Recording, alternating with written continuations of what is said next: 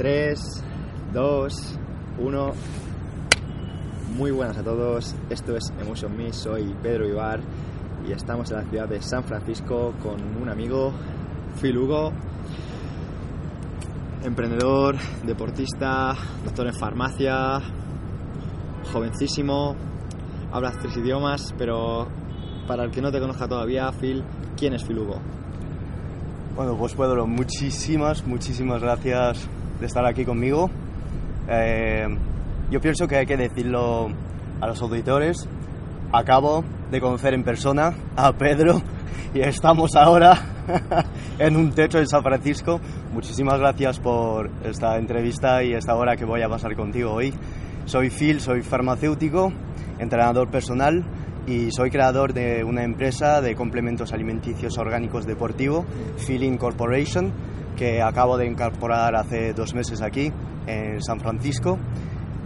Yo, uh, todo esto pues puede parecer muy grande o muy original y vengo de, de muy muy lejos. Eh, de niño yo tenía crisis de epilepsia repetida pues muchas veces me despertaba eh, muy pronto por las mañanas y tenía una crisis, de repente no sabía qué hacer y siempre, siempre lo, nunca lo dije a mis padres.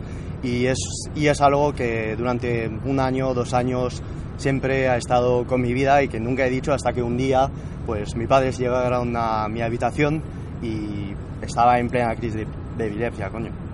¿Y qué es lo que pasó? Pues que uh, decidí hacer farmacia a los 14 años, era mi sueño ser farmacéutico, a, a lo mejor por saber, entender más de, de, fisiología humana, entender más el cuerpo humano y decidí empezar la carrera, tenía 17 años, estaba en Francia porque nací en Toulouse, por eso el, el strong acento francés.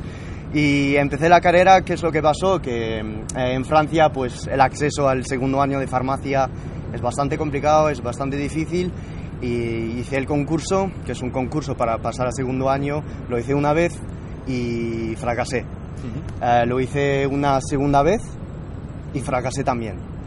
Cuando te pasa esto y que todos tus amigos están contigo en clase y sacan el concurso y tú no lo sacas, te das cuenta de que a lo mejor mmm, algo, está, algo está fallando. En esta época estaba o sea, tremendamente pérdida de confianza, me sentía súper mal y no sabía qué hacer. Eh, estaba entre cambiar de carrera o seguir con mi sueño de ser farmacéutico, ¿qué iba a hacer? Porque no podía seguir en Francia. Y entonces, eh, como mis padres son españoles y pues que me defendía en español porque mis padres siempre me hablan castellano, uh -huh. era algo que ya tenía en mente, irme a España pero más tarde. Y entonces decidí sacarme la carrera en España, en Madrid. Madrid pues es la capital de España, por ser una, una, ciudad estupenda y decidí hacer la carrera ahí. Me fui, dejé mis amigos, dejé mi familia, eh, dejé absolutamente toda la gente que quería solo para sacarme este título de farmacéutico. Me fui, saqué el primer año, el segundo año y en el proceso o sea, ha sido absolutamente brutal. Ha sido brutal porque me he dado cuenta de que al final en Francia no había sacado el 100% de mi potencial y siempre nos buscamos excusas de es la falta de un compañero, es la falta de, de tal. Y entonces pues me, me, fui, me fui a España y empecé a nutrición, estudiar mucho de nutrición, estudié mucho de fitness, empecé a correr y cada vez que me cuidaba más, cuidaba más de mi higiene de vida, pues me, daba cuenta de que mi foco mental era tremendamente mucho más alto, que me sentía mucho más feliz, que tenía muchísima más confianza en mí. Empecé el gimnasio en tercero de carrera y ya mi vida cambió. O sea, ha sido la entrada del gimnasio y ha sido el puto paraíso. Ha sido ya los picos de testosterona a tope y el año, o sea, en el 2012 o 2013, sí, cuando tenía 22 años, cogí un bolí y decidí escribir mis primeros objetivos de vida. Y desde el momento que hice esto ya mi vida cambió totalmente. Empecé a leer muchísimos más libros de desarrollo personal, muchísimos más libros de productividad y hasta ahora pues han pasado muchas cosas, seguro que lo, lo, lo vemos en, el, en, en la, a continuación en la entrevista. Desde entonces ha cambiado mi vida, así que Madrid ha sido la ciudad totalmente que, que ha revolucionado mi vida, sí, sí, sí. Quiero preguntarte, porque como has comentado antes, naciste en Francia y tienes padres españoles. ¿Qué cambia la mentalidad francesa a la mentalidad española? Bueno, esto me lo han preguntado mucho. Eh, cuando estaba estudiando yo farmacia, eh, pues muchos amigos me decían, eh, los franceses, yo me fui de viaje, eh, me fui de viaje en, la en tal facultad, tal, y no me gustaban mucho los franceses porque son muy cerrados, a las 7 está todo cerrado. Bueno, todos tenemos nuestros conceptos de Francia y sobre todo los españoles, yo con 6 años pasado en Madrid. Pienso yo, sinceramente, con- como tengo la doble nacionalidad y de padres españoles, pues yo estaba en Francia viviendo una cultura española, o sea, de cenar a las 10, de comer muy tarde, a las 2, tal. Entonces, pues tenía una idea un poco, un poco falsa. Pero sí que es verdad que yo, por ejemplo, soy del sur, soy de Toulouse. Cuando me subo a París, es verdad que los de París son un poco más orgullosos, un poco más grupo cerrado y tal. Yo lo que me gusta con España y personas, joder, con todas las personas con las que me he encontrado en la facultad, tal, de, sois gentes de muy muy abiertas. No estoy diciendo que los franceses no son abiertos, pero sé, muy acogedoras, muy de te invito a algo y qué haces esta noche y salimos de fiesta y no sé, es este ambiente un poco de vamos de tapeo y tal la caña y tal y esto me ha gustado mucho y es la cosa que no veo que no veo en Francia, sí, sí, por eso me gusta me gusta tanto en, en España, sí, sí, y si tengo si tenga yo un día que volver de Estados Unidos a Europa, seguro seguro que que, que venga a Madrid a vivir, seguro. Y Phil, en cuanto a los estudios, eh, ¿qué ha cambiado la mentalidad francesa a la, a la española? ¿Cómo, ¿Cómo lo has visto? ¿Es lo mismo? ¿Se Mm. valoran más unas cosas, otros, los profesores? Entiendo, entiendo. Bueno, pues eh, cuando eh, hice estas, estos dos años en primero de, de carrera en Francia, en farmacia, eh, pues era un nivel altísimo, era un nivel muy duro, pero no estoy diciendo que en España el nivel es más bajo. Sinceramente, para mí es absolutamente el mismo. Depende de la caña que le quieras meter a la vida. Es. si, si, si quieres sacarte el 10, pues será más difícil, eh, por supuesto. Pero las diapositivas son las mismas, la botánica es la misma, las plantas son las mismas, los fármacos son los mismos. O sea, yo he tenido que zamparme lo mismo de 300 diapo- diapositivas a la vez, igual que sea en Francia o en España. Así que esto, no, no, no. Los- o sea, el título es el mismo. De hecho, si te sacas el título en España, o sea, puedes trabajar en toda Europa, no hay en nada. Exacto. Y Phil, eh, ahora estamos en San Francisco, Estados Unidos, California. ¿Qué te ha llevado a querer venir aquí? Porque es- ya lo sabes mejor que, que yo, que es muy difícil vivir aquí. Es muy difícil. eh.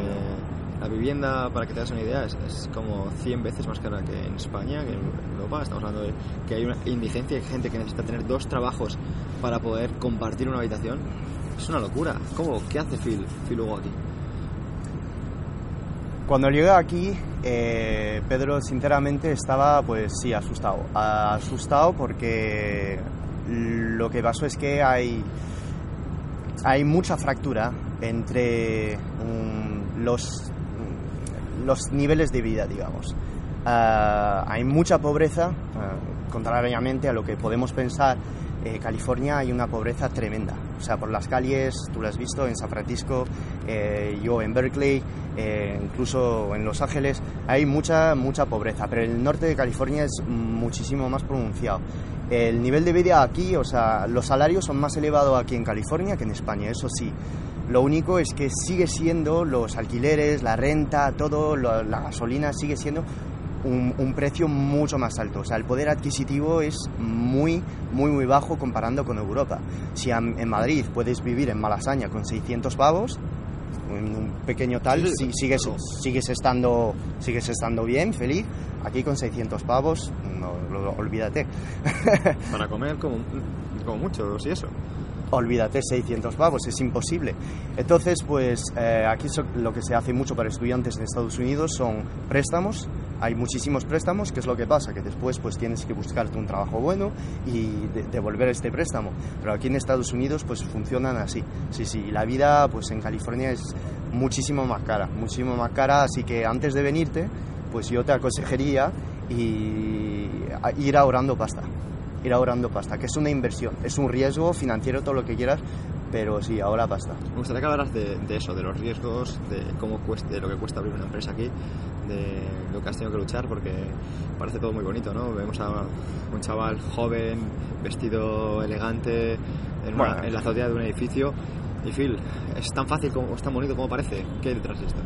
Mira, Pedro, eh, esta mañana estaba justo antes de ir al gimnasio, eh, estaba hablando con mi madre, eh, diciéndole que, pues, que no iba a volver para Navidad, que no iba a volver, y yo no vi a mis padres desde el verano pasado, no el 2018, el 2017. Hace un año y medio ya, un año y tres meses que no vi a nadie, ni mis amigos, ni, ni mis padres, ni, ni nadie. ¿Por qué? Pues el, primero el billete cuesta pasta. Eh, Claro. Billete cuesta pasta, esto es lo primero, volver a España cu- cuesta pasta. Segundo, eh, estoy creando una empresa. Una empresa es no, no he venido a Estados Unidos solo para crear una empresa.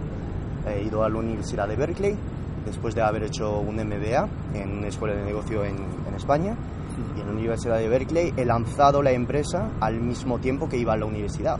Entonces, tú tienes tus amigos que salen mm, los fines de semana, van de viaje, eh, Sacramento, Santa Cruz, San Diego, Los Ángeles, tal. Eh, yo nunca me fui los fines de semana. No porque soy antisocial, ni por ello, ni tal, sino que pues toda la pasta que tengo la invierto en mí y la invierto en mi empresa. Y la invierto en mi empresa porque sé que esta empresa pues va a tener un leverage, un, ¿cómo se dice esto en castellano? Un, un- Un como un trampolín, Sí, un- sí, un proceso para crecer. un proceso para crecer. Estoy tomando muchos riesgos que sean emocionales, porque estoy metiendo toda mi energía, mucho estrés, hablando con inversores, pues creando un- una cuenta en Maca del Business, incorporando en otro estado y trabajando aquí en California, eh, mucho dinero detrás, eh, acercarme Muchos a- trámites, burocracia. Hombre, totalmente, y, con un abogado también, porque eh, somos europeos. Em, España y Francia tienen un- unos acuerdos privilegiados con Estados Unidos, podemos sacar un cierto tipo de, visado, em, pero hay países que no lo pueden hacer. En- Entonces, em, lo que pasa es que hay que tener mucha paciencia como emprendedor. Yo lo que aprendí en este año de, de vivir aquí en Estados Unidos, definiría, como lo digo en mis redes, eh, emprender es la definición perfecta.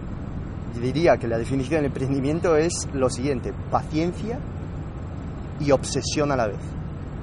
Tú puedes estar obsesionado con algo hasta ser completamente esquizofrénico, o sea, tener una, como una patología con esto, piensas todos los días en tu objetivo, completamente focus y te olvidas de todo, pero también si solo estás así, si solo vas por esta vía, puedes caer en depresión. Puedes caer en depresión sencillamente porque te comes rechazos por todos los inversores, Eso es por mantener un estrés durante mucho tiempo. Totalmente. Entonces, es paciencia.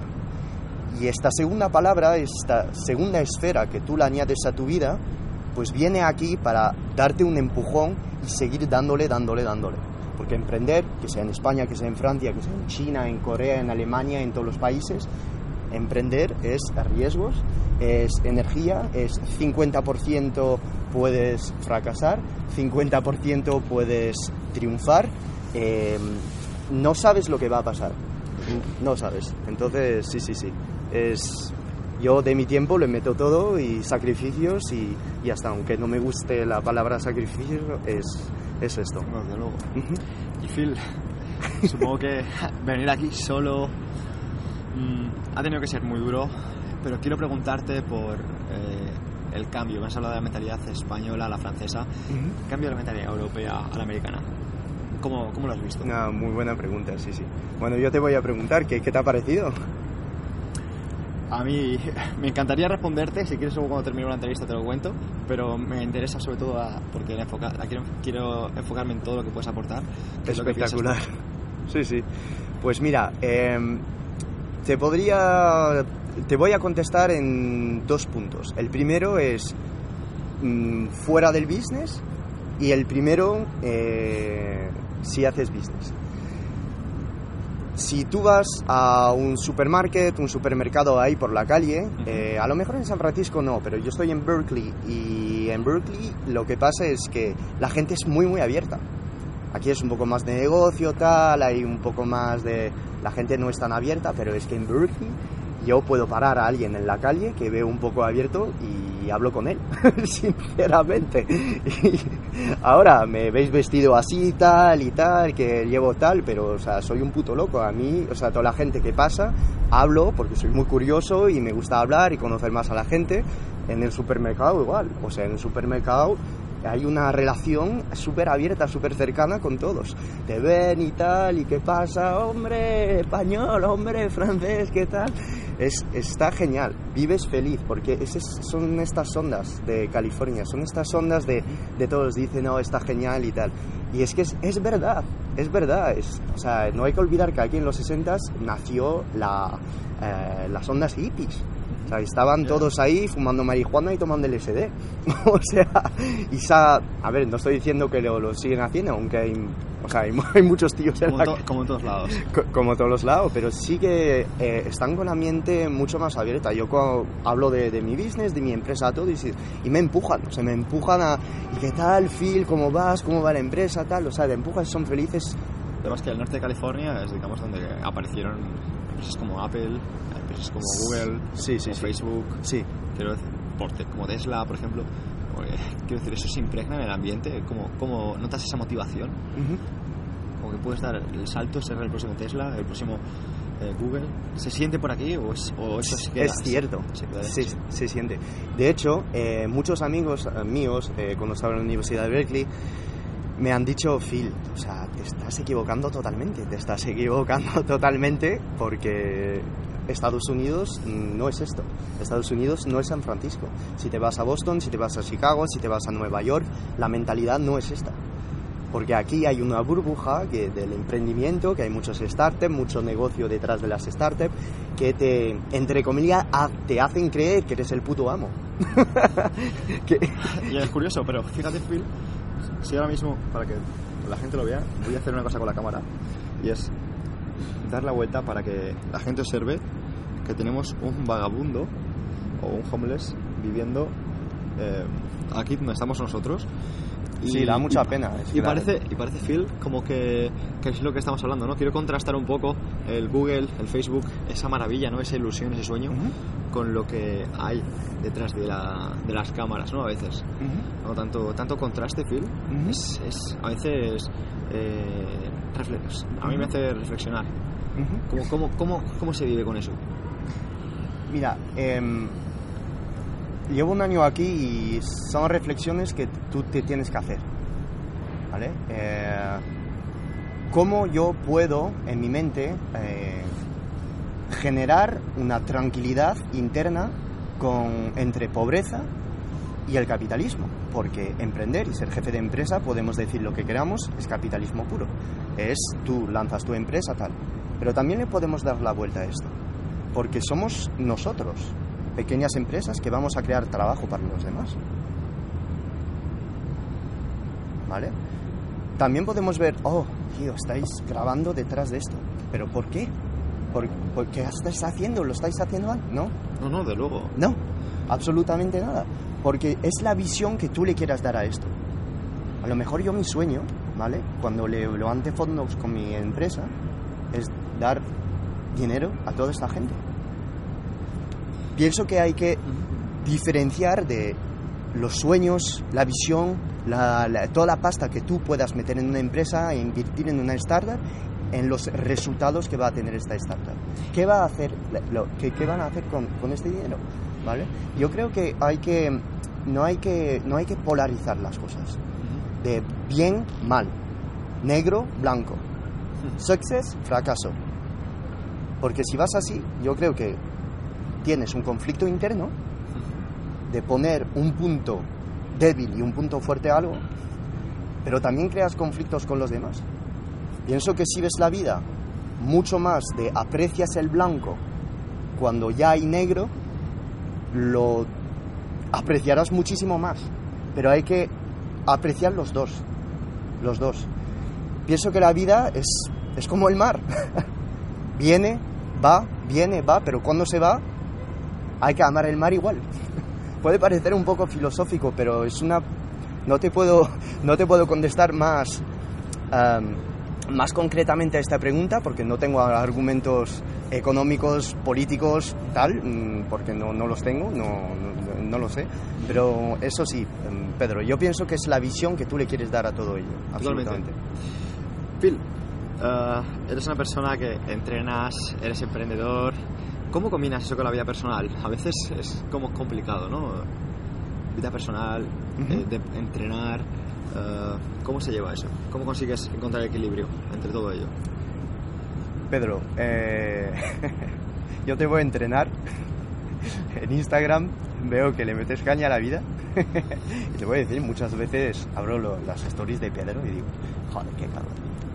Está ahí, walk, walk, walk. joder, tío. Y a veces, a veces no tengo la motivación y, veo las, las stories y me voy. O sea que sin fitness, sin nutrición, sin leerme los libros que leo, uh, no podría hacer todo esto. No podría vivir feliz. Es imposible.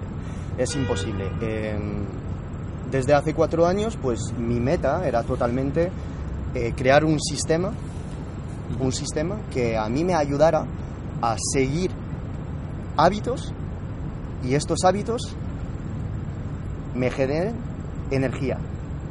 Y esto hace cuatro años, cuando lo entendí, hay un libro famoso de Charles Duhigg que es el The Power of Habits. Yeah. Lo explica muy bien. Si haces las cosas por sistemas y no por objetivos, sino por sistemas, tú interiorizas los sistemas y en cuanto encuentres este sistema que te va a ti, pues ya haces rular el, el, sistema y solo le tienes que dar on al sistema y ya está. Entonces, pues eh, por la mañana tengo un ritual, a mediodía tengo un ritual, por la noche tengo un ritual. Pues te iba a preguntar por, por tus rutinas de, o si realizas algún tipo de rutina de, meditación, pero aprovechando que estás sacando el tema, uh -huh. te quiero preguntar ya, o sea, ¿realizas algún tipo de rutina de meditación por las mañanas o en tu día a día? Ajá, absolutamente. Y dices esto y mira, el sol solo sale, ¡boom! Justo aquí, tío, perfecto. De hecho, te estoy mirando y me está, me está dando el sol en la cara, pero... ¿Tengo gafas de sol? Sí, pues te las voy a pedir. Así. Joder. Wow, en serio, tío. So, solo en Emotion Me. Pues, pues te voy a pedir, por fin, que me hables de, de tus rutinas de, de meditación. Hostias, tío. Bueno, entonces, eh, yo despierto a las 5 de la mañana. Joder, te queda muy bien. Gracias, tío. Despierto a las 5 de la mañana y lo primero que hago es que doy una sonrisa a la vida. ¿En serio? Despierto y sonrío. ¿Sonrío por qué? Pues porque ha latido mi corazón durante toda la noche. Estoy vivo. Tengo la conciencia para sonreír y ya está. Cinco segundos. Sonreír, para nada. ¿Está lloviendo? Tal. Eh, ¿Ha pasado algo? ¿Y qué, ¿Y qué pasa? ¿Qué pasa? El corazón ha latido durante toda la noche. Toda la noche. ¿Te imaginas? ¿Te imaginas esto? Es que es tremendo. O sea, no lo hemos pensado, dormimos y el, y el corazón sigue latiendo. O sea, primero, sonrío. Y ya, para todo el día, ya sabes que el día va a ser genial. Ya sabes que el día va a ser genial. ¿Por qué? Le das una energía a la vida. Le das una energía y te lo va a dar en feedback. Después de sonreír, lo que hago, abro las cortinas, primero, op, veo el sol, pero no hay sol a las 5 de la mañana, pero solo el exterior. El hecho de que estoy rodeado de naturaleza, el hecho de que hay un planeta, estoy en un planeta, ¿vale? Después hago mi cama, siempre. Mi cama la hago, boom, boom, y esto ya me da el toque de disciplina para el día. Porque la gente se cree que hacer la cama se hace simplemente por tenerla ordenada y es por el hecho de que ya haces una tarea programada. Claro. Hay personas que se creen que es por, por por ordenar la habitación y es que es más que nada por disciplina. Uh -huh. Puedes hablar, puedes seguir un poco con, con, el tema porque es muy interesante. Sí, sí, sí, ok. Entonces ya después lo que hago es que siempre, desde el minuto cero, o sea, el segundo cero hasta el segundo 60 de mi día, tengo que haber cogido el boli y haber escrito mis tres objetivos, a corto plazo, a medio plazo y a largo plazo todos los días. ¿Por qué? Pues porque la vida es así, la vida es una lenteja, o la tomas o la dejas. Escribo tengo objetivos a dos semanas, tres meses e incluso cinco años. Entonces depende. Hay días que escribo el goal dentro de 20 años. Hay días escribo el goal de dentro de seis meses. Es lo que me viene. Es lo que me viene. Da igual. No me digo, hostias, tío, porque has escrito. No, no lo pienso. Ya has hecho el esfuerzo, tal. Y después escribo tres cosas con el boli verde, porque me hace pensar en la naturaleza, de las que estoy súper, súper grateful, que tengo mucha gratitud para ello. Pueden ser, o sea, flores, el cielo y mis manos. Por ejemplo, esta mañana no me acuerdo, pero era tipo así. Hago esto todas las mañanas. Después me bebo mi sal del Himalaya con un chute de, de, de- de vinagre de, ¿cómo se dice?, de, manzana, de apple cider vinegar, y mm, un, un agua, 500 mililitros de agua, todas las mañanas. Todas las mañanas hago esto y me da como un chute. eh, eh, como he dicho antes, soy farmacéutico, entonces lo que hace la sal es que va a empujar todos los nutrientes tal y te va a aumentar la, la tensión, ¿vale? Sin necesidad de cafeína y te vas a tener un chute de energía. El vinagre lo que va a hacer es que va a, a ¿cómo se dice? Mo- Moderar, se va a estabilizar la glicemia durante todo el día y este agua pues te va a activar, te va a activar todo esto, ¿vale? Entonces lo que hago ya eran cuatro etapas. Voy a la cocina y enchufo el café, porque me gusta el café. Voy a la cocina, enchufo el café, café orgánico, tal, y ya todo genio, eh, no bebo el café, hago el yoga.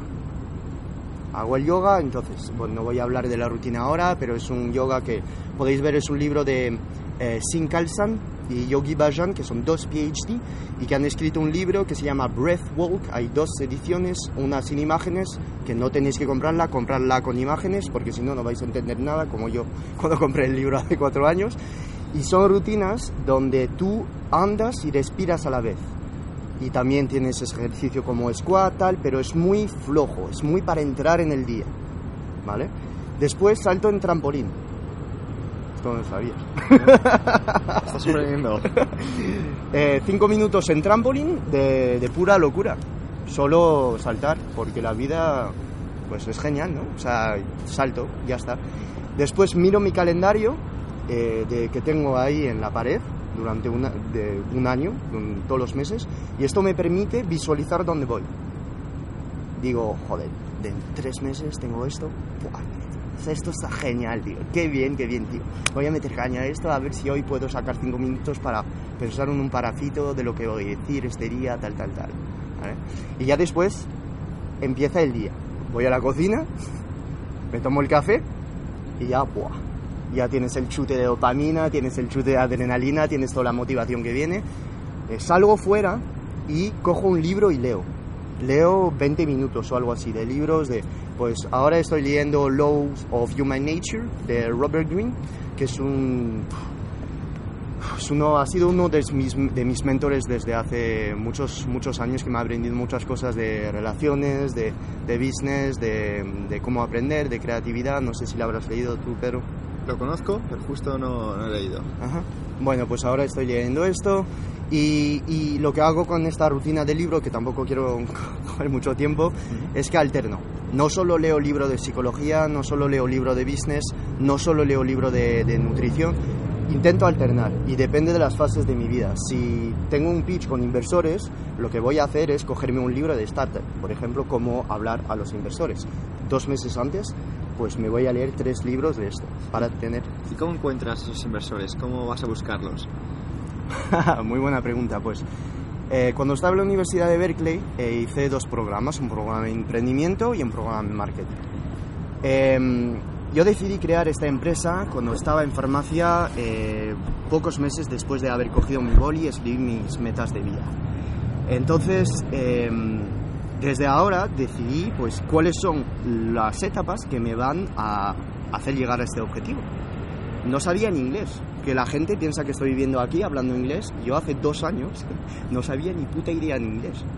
Aprendí el inglés pues viendo vídeos de YouTube, leyendo libros de Kindle y ya está. Decidí dejar de leer en, en español, dejar de leer en, en, en francés, perdón, porque quería, o sea, meter el inglés en mi mente, era lo único. Entonces al principio yo no entendía nada, o sea, estaba escuchando los vídeos no entendía nada.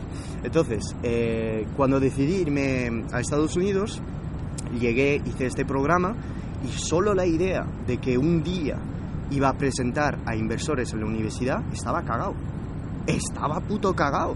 Cagado, ¿por qué? Pues porque primero siempre me ha dado miedo del public speaking, de hablar frente a mucha gente. Hace cuatro años estaba cagado con ello. Estaba puto cagado. Es que me, tenía ansiedad, salgo de, de, un terreno con ansiedad, con crisis de pánico, cuando estaba en la universidad en Francia, nada de confianza en mí, absolutamente nada, entonces he tenido que trabajar muchísimo, muchísimo en ello, que es que ha sido fatal, incluso de vez en cuando, hoy antes de salir a inversores, o sea, es que estoy cagado, me quiero ir, me quiero tirar por la ventana, es que porque es, es, es horrible, son como soplones de que, joder, puede volver a pasar y esto la mente pues lo interiorizas y tienes que... ¿Qué consejo puedes dar a, a chicos como tú que estarán pensando, uff, a mí me pasa igual, no sé cómo encararlo? ¿Qué les puedes decir? Eh, success, success begins now. Success begins now. Not tomorrow, now. El triunfo empieza ahora. ¿Quieres perder peso? Pues no te vayas al McDonald's mañana con tus amigos. Eso, ya está, punto. La primera etapa, solo el primer paso. Hay que pensar Kaizen. Kaizen es un método donde son todas las etapas que cuentan. Paso a paso. Y el efecto domino, el primer domino que va a empujar a todos los demás. Pero lo primero es el primer paso. Ya a lo mejor el segundo, el tercero va a costar porque no tienes el hábito en mente, pero tomar la decisión, la decisión de, hostias, tengo ansiedad en hablar en público. Vale, ok. ¿Por qué? Porque a lo mejor te lo estás diciendo. Y te lo crees, pero no hay que creérselo. ¿Por qué te lo estás creyendo? Esto es psicología comportamental. Es un rectángulo. Creencias, ¿ok? Lo que te hacen hacer